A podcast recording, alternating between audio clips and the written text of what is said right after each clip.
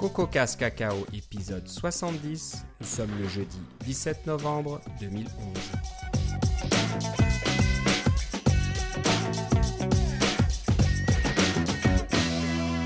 Bonjour et bienvenue à tous dans ce nouvel épisode de CocoCast Cacao. Euh, toujours fidèle au poste, Philippe Casgrain est avec moi. Comment ça va Philippe? Ça va très bien et toi Philippe? Bah ça va très bien.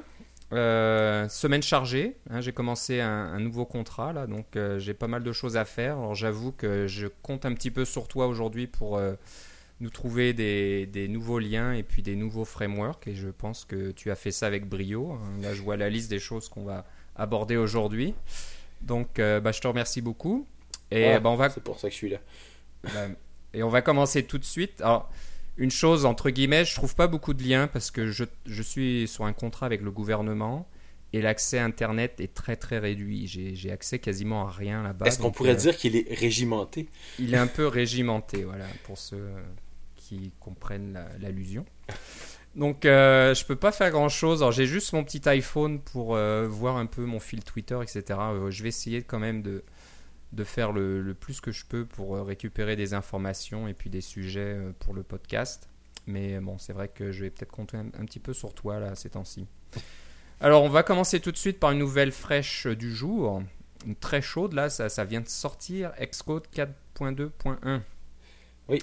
Donc je sais pas par qui tu l'as su, par qui est-ce qu'il l'a annoncé. Ah, moi c'est toujours euh, Michael Jurewitz ou, euh, ou euh, Jury sur Twitter. Ok, j'ai dû le louper pourtant. Moi aussi je le suis, puis j'ai pas vu. C'est un peu le problème de Twitter, hein. c'est un fil continu. Oui. Et si on n'est pas toujours l'œil, voilà, si on n'est pas toujours l'œil, l'œil braqué dessus, on loupe des choses des fois. Donc voilà, je l'ai loupé. Peut-être euh, que tu bah... arrêté de suivre 1500 personnes aussi? Ouais. Donc euh, voilà, Xcode 4.2.1, c'est surtout euh, correction de bugs apparemment. Euh, il y a pas mal, pas mal. Il y a encore des petits bugs hein, sur avec la 4.2. Il y a beaucoup de développeurs qui se plaignent de certaines choses.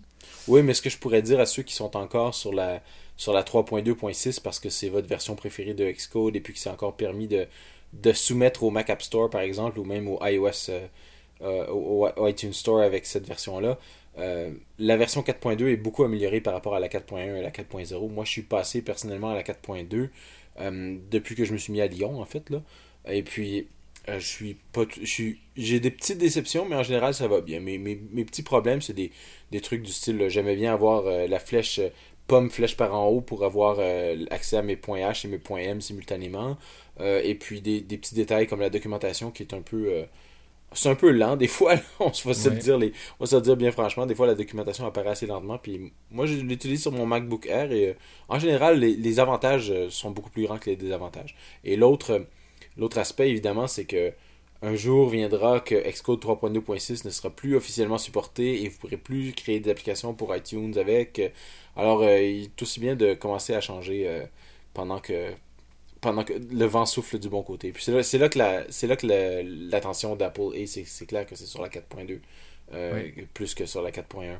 Euh, les avancements qui sont faits sur le compilateur avec le nouveau compilateur LLVM plutôt que GCC, ça se retrouve tout dans la 4.2 euh, et non pas dans la 3.2.6. Si vous savez bidouiller, vous pouvez probablement vous patenter un compilateur LLVM dernière génération sur votre sur votre Léopard ou même sur votre sur votre Snow Léopard ou même sur votre Tiger si vous êtes, si vous êtes moindrement attentif, mais euh, est-ce que c'est recommandé? Non, c'est beaucoup plus simple d'aller avec ce qui fournit directement sur le Mac App Store. Exactement. Donc, euh, profitez-en.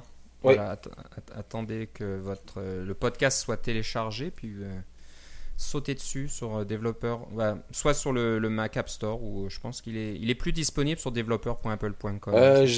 dans mes souvenirs, il, il, y arrive quelques jours plus tard. Okay. Mais le plus simple, c'est de l'avoir directement sur le Mac App Store. En fait, ça coûte rien ça coûte rien. Ouais, ça coûte un peu d'espace sur le disque. Parce que vous téléchargez un installeur qui va euh, installer euh, Xcode euh, 4.2 machin dans votre dans votre dossier barre oblique développeur là. Mais donc ça coûte un peu d'espace disque mais c'est quand même beaucoup plus simple. Oui. Donc voilà. Dépêchez-vous, installez la 4.2.1. J'imagine que ça, ouais, ça, corrige tout un tas de choses, donc il faut en profiter.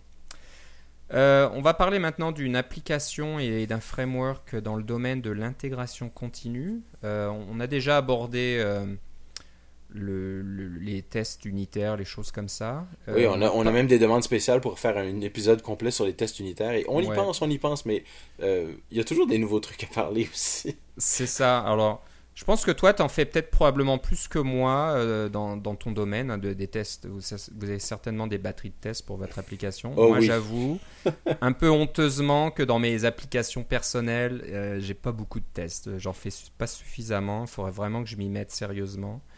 Et là, la société Square, euh, qui fait un système de, de paiement par carte de crédit pour appareil iOS, avec un petit lecteur de, de cartes qui se branche sur le port casque de l'iPod Touch. Oui, c'est assez, rigolo si vous n'avez pas vu leur vidéo, c'est vraiment chouette.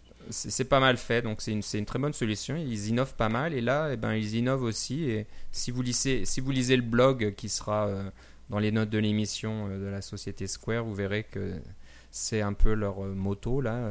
on innove, on innove, donc ils regardent ce qui, existe déjà, ils se disent est-ce qu'on peut utiliser euh, des, plateformes de test et d'intégration qui existent déjà, puis ah non, ça ne nous convient pas, allez, on va en écrire une euh, nous-mêmes. Le bon côté, c'est qu'ils rendent ça public, donc c'est sur GitHub, euh, vous pourrez le télécharger gratuitement, et on va parler donc de Zap, Z-A-P-P, c'est une sorte de serveur de test, donc ça c'est assez intéressant. Et on va parler aussi de KIF, hein, qui, qui veut dire Keep It Functional qui est un, framework, lui, de, de test euh, d'interface, on va dire, de, test utilisateur pour iOS. Et ce qui est intéressant, et je vais te laisser en parler, c'est que dans notre dernière réunion CocoHeads, on a un de, nos membres qui nous a fait une présentation euh, du support d'accessibilité dans iOS, donc pour les gens qui ont des, des handicaps. Et c'était très très intéressant. C'est quelque chose, euh, bon, quand on n'a pas de handicap, on s'en rend pas compte, hein, on s'y intéresse pas vraiment. Mais c'était assez impressionnant de voir ce que iOS est capable de faire et que bah, on devrait, nous, en tant que développeurs, faire un peu plus d'efforts pour être sûr que nos applications sont accessibles. On va faire un peu le lien parce que Kif utilise euh, la plateforme d'accessibilité d'iOS pour fonctionner. Oui. Donc, je laisse commencer. C'est ça. Alors, euh, on a parlé des tests unitaires. Alors ça, si vous en avez peut-être dans vos applications, euh, c'est avec le framework qui est intégré dans iOS qui s'appelle Send Test Kit, qui vous permet de, de faire des, une série de tests avec des modules c'est surtout pour tester vos, euh, vos modèles. Dans une architecture euh, modèle, euh, model view controller, là, modèle vue et contrôleur, c'est pour tester quelquefois le contrôleur, mais surtout votre modèle. Par exemple, vos, vos, vos, protocoles pour transférer des données d'un endroit à l'autre, vos protocoles pour enregistrer des données sur disque, vos procédures pour euh, faire toutes sortes de calculs. Euh, comme moi, j'ai, disons, j'ai un, une fonction qui calcule l'heure de lever et l'heure de coucher du soleil pour dépendamment d'une certaine latitude. Ben, j'ai une batterie de tests pour tester toutes sortes de cas de figure. Par exemple, qu'est-ce qui arrive quand on est au nord du cercle polaire, qu'est-ce qui à telle date et à telle autre date, qu'est-ce qui arrive quand on est euh, en Antarctique, etc. ou qu'est-ce, qu'on, qu'est-ce qui arrive quand on est exactement sur la limite entre deux, deux zones, de, deux plages horaires, etc.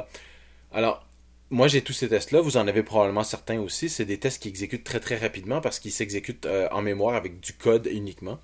Euh, ce qui est plus compliqué à faire, c'est de faire des tests euh, sur le, directement sur l'interface utilisateur pour dire quand j'appuie sur tel bouton, qu'est-ce qui se passe? Ou quand j'appuie sur tel bouton, je m'attends à ce que tel view controller apparaisse ou je m'attends à ce que telle, telle action se, se, produise, telle, telle méthode dans, ma, dans, ma, dans mon dans mon code, Objective-C est appelé, etc. Il y a toutes sortes de choses que vous pouvez vouloir faire comme ça, qu'on fait généralement quand on fait des tests à la main, là, euh, que ce soit vous avez des testeurs désignés ou c'est vous-même qui le faites. Euh, alors, Kif vous permet d'écrire des tests pour contrôler votre euh, iPhone, iOS, iPad directement à l'aide de code, ce qui, ce qui rend l'automatisation de ces tests-là quand même assez facile. c'est pas un je l'utilise pas personnellement parce que je suis pas encore rendu à, faire de, des tests d'interface utilisateur à ce niveau-là. En fait, j'en ai entendu parler seulement la semaine passée de cette possibilité-là. Je m'en doutais depuis un certain temps parce que, comme tu dis, les frameworks d'accessibilité, c'est conçu pour pouvoir se déplacer d'un bouton à l'autre euh, ou d'un item à l'autre, que ce soit un champ de texte, un bouton, euh, n'importe quoi, un interrupteur, euh, de pouvoir se déplacer de façon programmatique. Euh, alors c'est parfait pour les scripts. Alors on peut dire on descend de trois items dans, une table et puis quel est le texte qui apparaît ou quel est le view controller qui va apparaître quand on sélectionne cette table-là. Euh, ça c'est KIF. C'est un, simple, simplement un framework pour faire ce genre de test-là. Et ce que j'ai découvert avant, en fait, c'est j'ai entendu parler de Zap.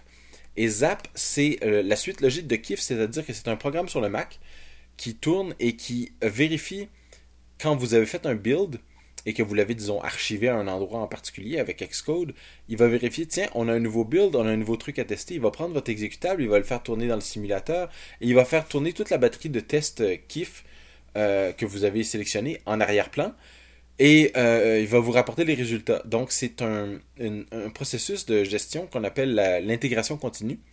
Et ça, c'est-à-dire que chaque personne qui fait des check-ins euh, dans un qui fait des push, là, dépendamment de ce que vous utilisez comme service de contrôle des versions, ça s'en va sur un serveur principal qui est le même pour tout le monde. Et puis ce serveur-là s'occupe en même temps de faire une compilation du, produit. Dès qu'il y a une nouvelle, euh, un nouveau check-in, il y a une nouvelle version du produit qui est créée.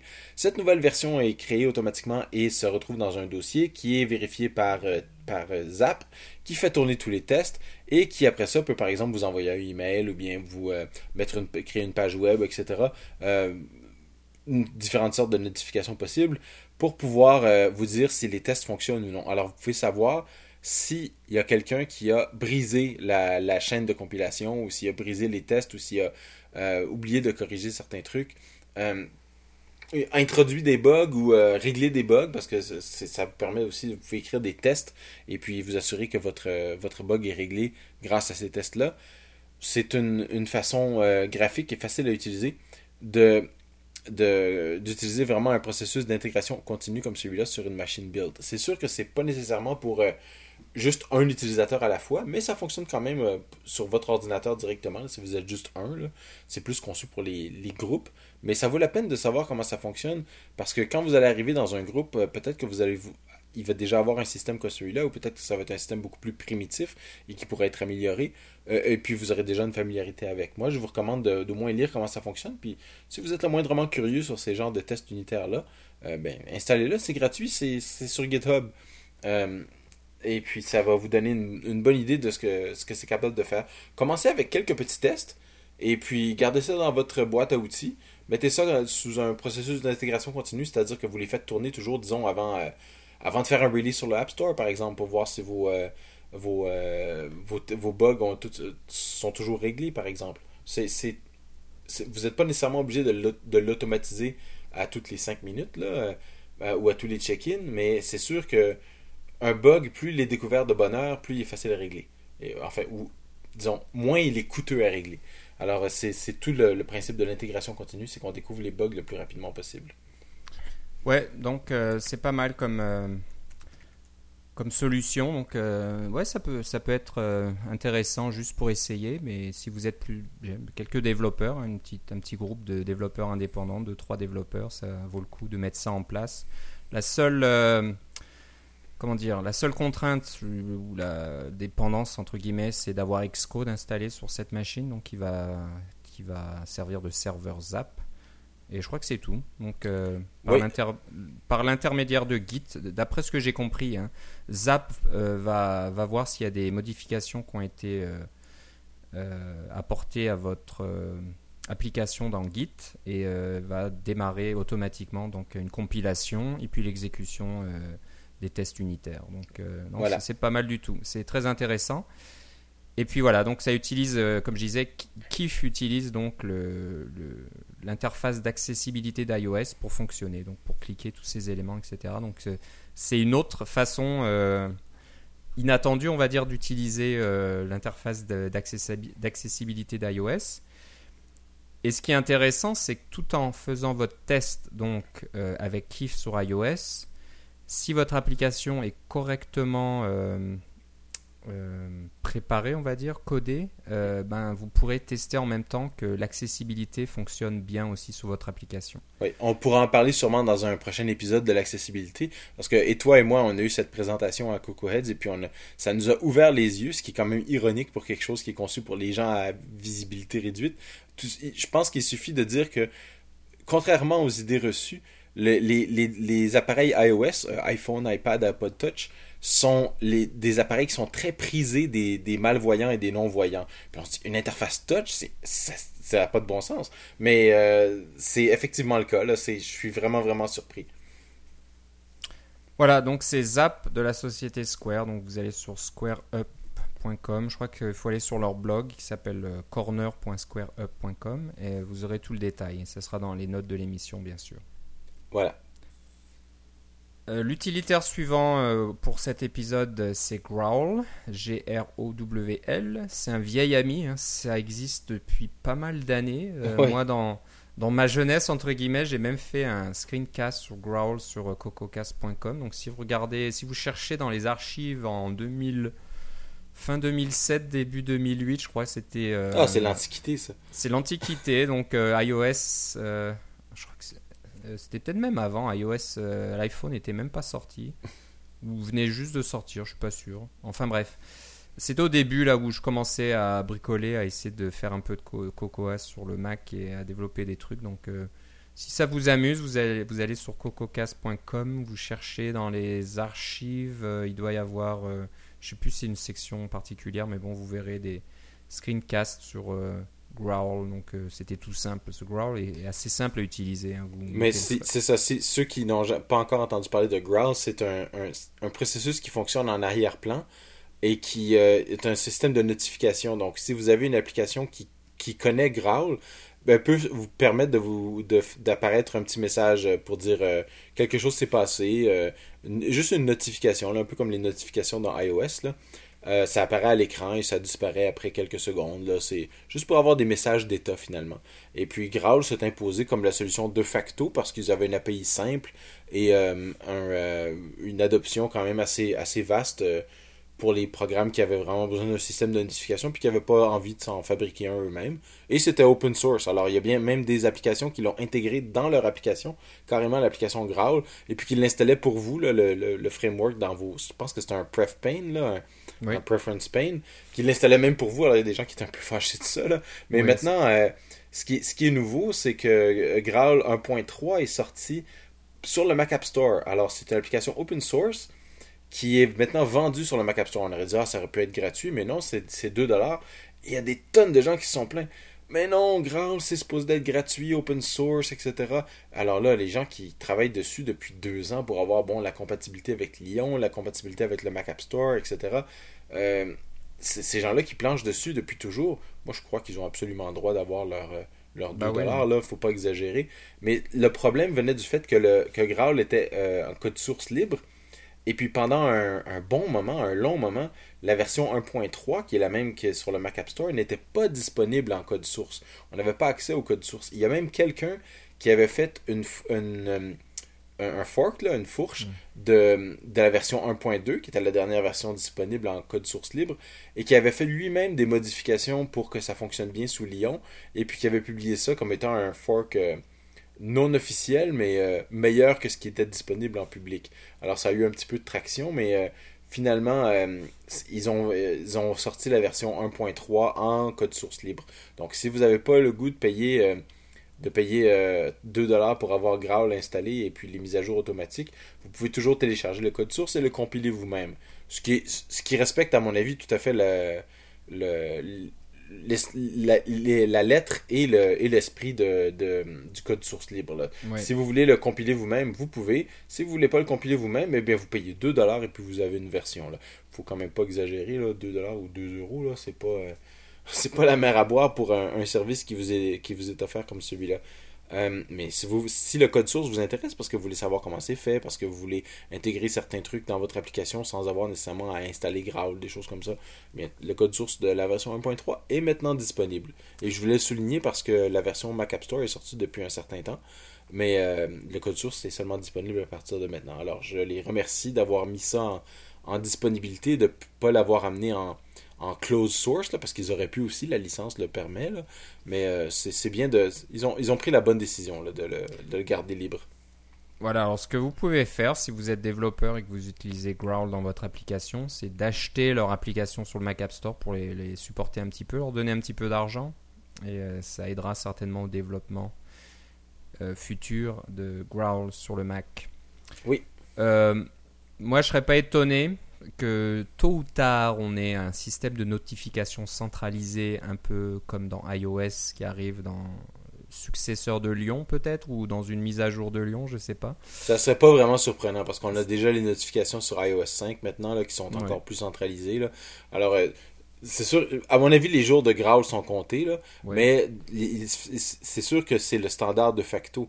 Euh, maintenant que le code source est libre, il y a des gens euh, de la version 1.3, il y a des gens qui se sont dit, mais pourquoi il n'y a pas des gens qui vont publier un programme sur le Mac App Store puis ils vont appeler ça, je sais pas moi, euh, Growly ou quelque chose comme ça, ou Notifier. Ils pourraient très bien, le code source leur permet de faire ça. Euh, et la licence leur permet à la limite de faire ça. Euh, le problème, c'est qu'il n'y a pas une seule application qui va fonctionner avec parce que toutes les applications sont conçues pour fonctionner avec Growl. Et puis par Growl, je veux dire leur, euh, leur bundle identifier, le petit code d'identification qui est comme com.quelque chose.growl. ce petit code unique d'application qui permet d'identifier uniquement Growl. Alors, vous pouvez sortir votre propre clone de Graal, mais il n'y a pas personne qui va vouloir l'utiliser. Je pense qu'ils vont tous dire pourquoi j'utiliserais votre clone alors que Graal est celui que tout le monde utilise. Donc, euh, rien qui vous en empêche de sortir votre propre version, mais la version euh, euh, principale, ça va toujours rester Graal. Oui, hein, elle est suffisamment connue pour que. Oui. On ait du mal à, à passer inaperçu en faisant une copie, une mauvaise copie. Donc euh, voilà, Growl, euh, le, source, le code source de la version 1.3 est disponible euh, sur Google code code.google.com. Oui. on va passer à une, un framework qui est venu ou arrivé avec Mac OS 10 Lyon. Donc c'est Apple qui fournit ça. Et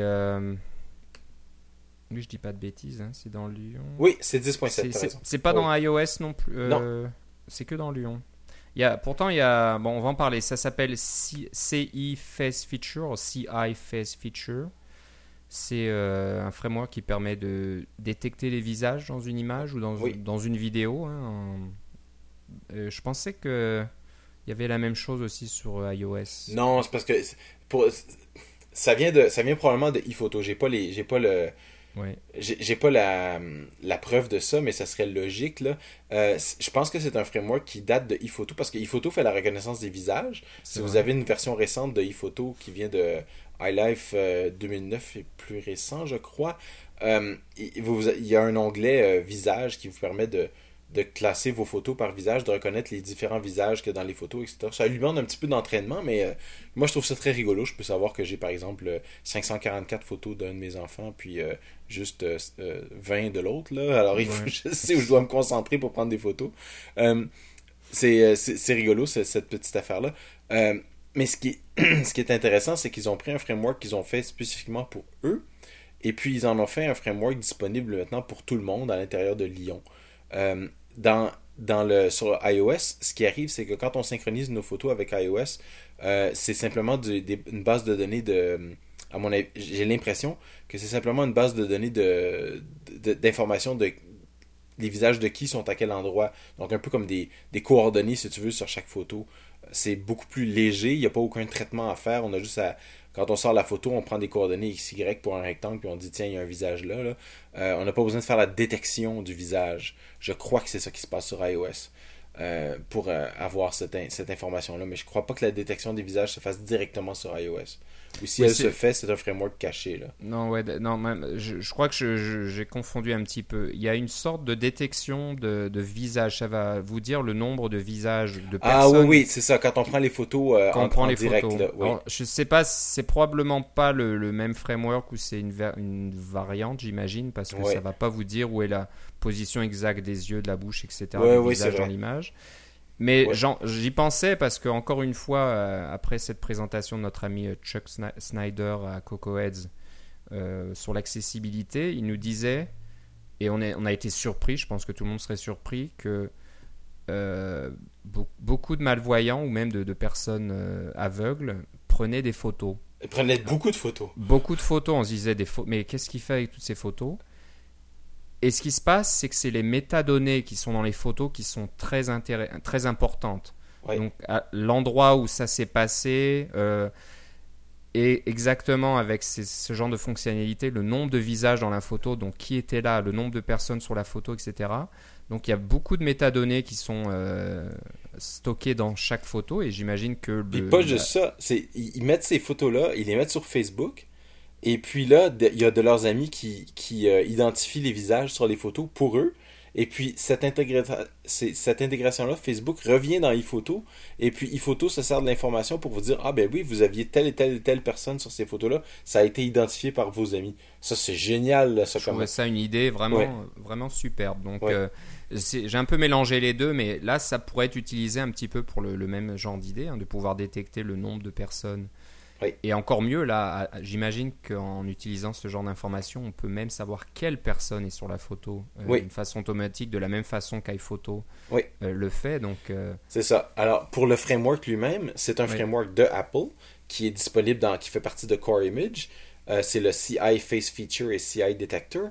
il y a du code source, il y a des, des différentes tâches, des différentes propriétés, mais pour la pour de la petite histoire, là, ce que ça veut dire, c'est que si vous avez une image en format Core Image, ça vous prend deux lignes de code pour détecter les visages qu'il y a dessus. C'est fabuleux, ça. Directement dans votre programme euh, qui tourne sur macOS 10.7. Alors ça, euh, si vous en avez le moindrement de besoin dans votre programme, euh, vous pouvez dire Alléluia. C'est une technologie extrêmement puissante qui se retrouve directement dans votre programme à, presque pas de frais. Là. Euh, j'ai, bien hâte de voir ce que les gens vont faire avec ça. Parce que ePhoto, c'est une chose, mais euh, quel genre de programmes sociaux vont, euh, vont être développés à partir de ça, j'ai, vraiment hâte de voir. Voilà, donc encore une perle dans, dans macOS 10 Lyon. Donc ça, c'est sympa qu'Apple partage ses, ses, frameworks petit à petit. Donc ne les garde pas pour lui ça vient certainement, ça leur coûte de l'argent. Hein. c'est certainement oh venu d'une acquisition d'une compagnie qui était spécialisée là-dedans. Ça a été intégré dans iPhoto et puis euh, peut-être une ou deux versions plus tard, euh, tout le monde en peut, en pardon, peut en profiter. Donc, euh, Je pense que la plupart de ces frameworks-là, tu parlais de Graal tantôt qui, qui va devenir. il va sûrement avoir un framework de notification quelconque, donc, donc les jours de Graal sont un peu comptés. Là. Mais je pense que c'est pas un manque de, de volonté que de, mettre leur framework privé en public. C'est plus un manque de disponibilité des gens pour euh, faire la maintenance du framework et puis en plus de ça pour le documenter. Parce qu'une fois qu'ils sortent quelque chose et puis que c'est documenté, là, c'est très difficile pour eux de revenir en arrière. Alors il faut que ce soit très bon une fois que c'est documenté. Puis c'est pour ça qu'ils s'en servent à l'intérieur de leur programme euh, une fois euh, pendant, pendant une ou deux versions avant d'en faire un framework public. c'est une façon de faire tout à fait raisonnable à mon avis. Voilà, donc CI Face Feature. Et euh, il y, a deux classes, un CI Face Feature, un CI Detector Ref, c'est ça, ou quelque chose comme ça. Donc, euh, allez jeter un coup d'œil sur la documentation en ligne, c'est dans la section Core Image. Oui, et si vous n'avez pas encore commencé à utiliser Core Image, eh bien ça va, être, ça va être une très bonne introduction, très rigolote à Core Image. Très sympathique, ouais. Oui, voilà. On peut s'amuser là-dessus. Euh, bon, on va finir euh, l'épisode par un, petit outil euh, qui n'est pas directement relié ni à iOS, ni à macOS, ni au Mac en particulier, mais qui est bien pratique parce que ben, qui n'est pas, comment dire, exposé à l'utilisation d'HTML, de CSS, etc. Donc, Ah oui, comme les gens qui font des sites web là, pour leur propre compagnie. Qui sortent jamais, mais bon, ça c'est une autre histoire. Le, bah, mon, site est fini techniquement, hein, donc j'utilise un, générateur statique euh, de, site. Donc, euh, je, peut-être qu'on expliquera ça. Je, crois que je l'avais dit, hein, le jour où ça sortira, mon, site sortirait, je, dirais comment je l'ai fait. Mais bon, ça sortira un jour. Je l'ai mis un petit peu de côté, un petit peu en, veilleuse actuellement parce que j'ai besoin de, de faire un petit peu de, de design graphique là-dedans. Donc, comme je suis très mauvais là-dedans, je vais certainement devoir engager quelqu'un pour le faire et puis financièrement parlant c'est pas ma priorité actuellement. Donc c'est un petit peu en, veilleuse mais je vais y revenir j'espère euh, en fin d'année euh, ou début d'année prochaine. On verra quand, j'arriverai à faire tout ça. Mais bon l'idée c'est que le site euh, parle un petit peu de, mes activités mais aussi devienne la maison officielle du podcast. Donc j'espère que ça se fera quand même un jour ou l'autre. Enfin bref je pense que par pitié un petit peu pour, euh, pour moi et un peu mes déboires avec CSS parce que bien sûr, je me suis dit un peu comme tout le monde, je vais acheter un thème. Il y a souvent ces thèmes qui, qui existent, tout fait, tout beau, etc., qui ont l'air euh, de bien fonctionner. Mais dès que vous utilisez un thème euh, comme ça commercial sur votre site, les choses vont de travers très rapidement parce que les, les sites de démonstration, c'est toujours le cas parfait. hein. Les titres sont pas trop longs, sont juste le bon nombre de mots. Les paragraphes, pareil, sont pas trop longs, ne dépassent pas ni rien. Mais dès que c'est utilisé en, utilisation réelle, en vraie vie, donc euh, c'est une autre histoire parce que les titres des podcasts, par exemple, sont très longs. Vous le savez bien, on met, on met tous les sujets euh, que nous abordons euh, pendant l'émission les uns derrière les autres, et tout de suite ça déborde. Et si le CSS, donc si le, le- le style a été mal développé, ben au lieu que ça que les, les mots passent joliment à la ligne suivante, des fois ça va déborder ou déplacer les choses. Donc euh, je me suis un petit peu déjà arraché les cheveux en allant dans le la, la feuille de style CSS en me disant bon pourquoi il faut que je cherche? Et puis euh, enfin bref c'est toujours tout un bazar. Et apparemment Philippe tu as trouvé un, un site qui permet de bah, tu dis de, de rendre le CSS facile, je suis pas certain que ce soit ça, mais ça peut aider, j'imagine, à naviguer dans, le, dans toutes ces options euh, CSS. Donc le site s'appelle instacss.com, I-N-S-T-A-C-S-S.com. Et c'est une grosse, grosse page, apparemment. hein. C'est une seule page, si je, si, si je Oui. comprends bien. Mais avec une bonne navigation, c'est très rigolo comment ça navigue. Avec une bonne navigation, donc il y y a tous les, toutes les options qui existent. Donc, euh, je sais pas, il y en a euh, 300 ou quelque chose comme ça, j'en sais pas, un bon paquet. Et euh, bah, on peut chercher euh, quoi On peut taper juste la propriété, une propriété Oui. CSS. Mais ça fait des recherches, hein, c'est des, toutes des recherches en temps réel. Alors, vous, vous tapez automatiquement, disons, euh, euh, background, et puis là, il va vous, tout vous filtrer tout ce qui a rapport au background. C'est pas mal bien. Alors, ça, et ça, ça va raccourcir la grandeur de la page, évidemment. C'est vrai qu'elle est toute petite maintenant. Voilà. Ok. Background et vous avez les, les différents styles, y compris les styles spécifiques à WebKit ou à Mozilla, je crois, à Firefox, donc, Oui. euh, pour rendre les choses faciles. Et c'est pas mal, hein, je pense que euh, je regarde un petit peu là, euh, suivant les versions euh, des, des différents navigateurs, ça va vous dire si ça fonctionne, ça fonctionne pas, etc.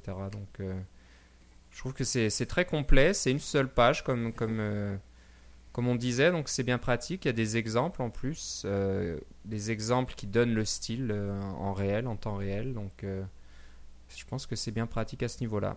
Au lieu de faire des recherches Google sans arrêt sur chaque attribut, tomber sur le bon site qui parle de l'attribut correctement et qui vous dit comment ça fonctionne, et ben tout est sous le même toit. Oui. Donc euh, je sais pas à qui euh, nous devons ce site. Euh, Je regarde, il y a un onglet feedback. Est-ce que ça va dire Hum, hum, hum.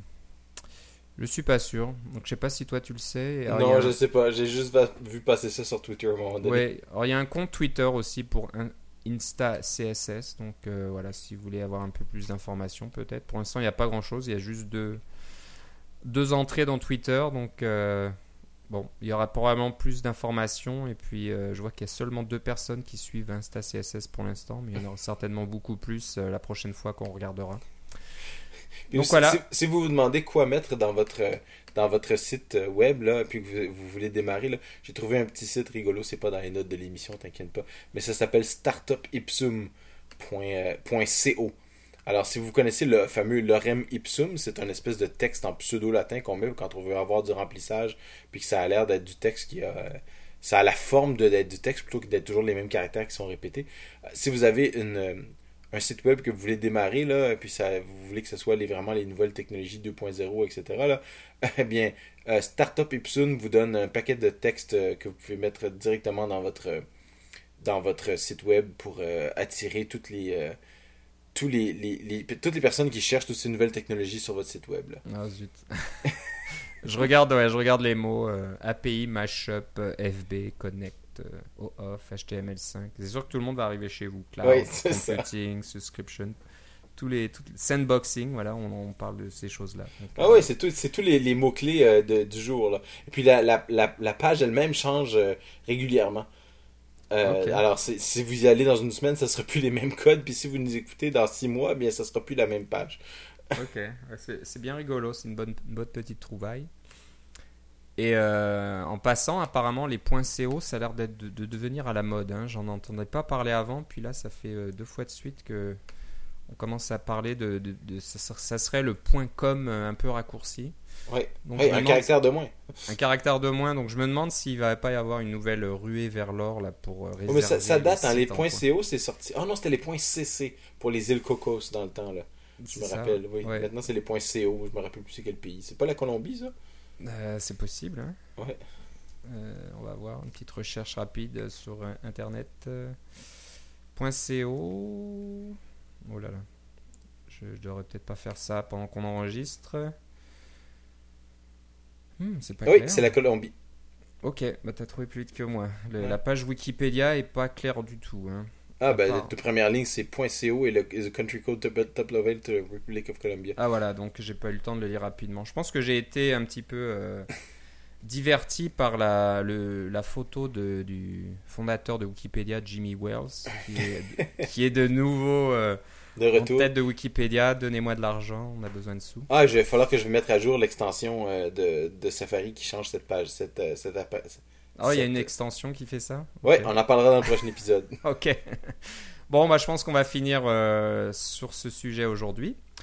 Donc, euh, Philippe, si on veut savoir ce que tu fais, où doit-on aller? Ou si vous voulez voir la, la fameuse extension en question, je mettrai ça sur mon fil Twitter à Philippe C. Et moi, c'est Philippe Guitard, G-U-I-T-A-R-D, tout attaché. Euh, Si vous voulez nous écrire, c'est cacaocast.gmail.com. Je pense qu'on commence à être bien rodé là pour euh, donner nos informations en fin d'émission. j'espère, parce qu'on est à l'épisode 70. 70, hein, euh, en bonne voie vers l'épisode 100 là, donc euh, on, on y arrivera l'année prochaine probablement. Donc, euh, ben, on vous remercie de nous écouter.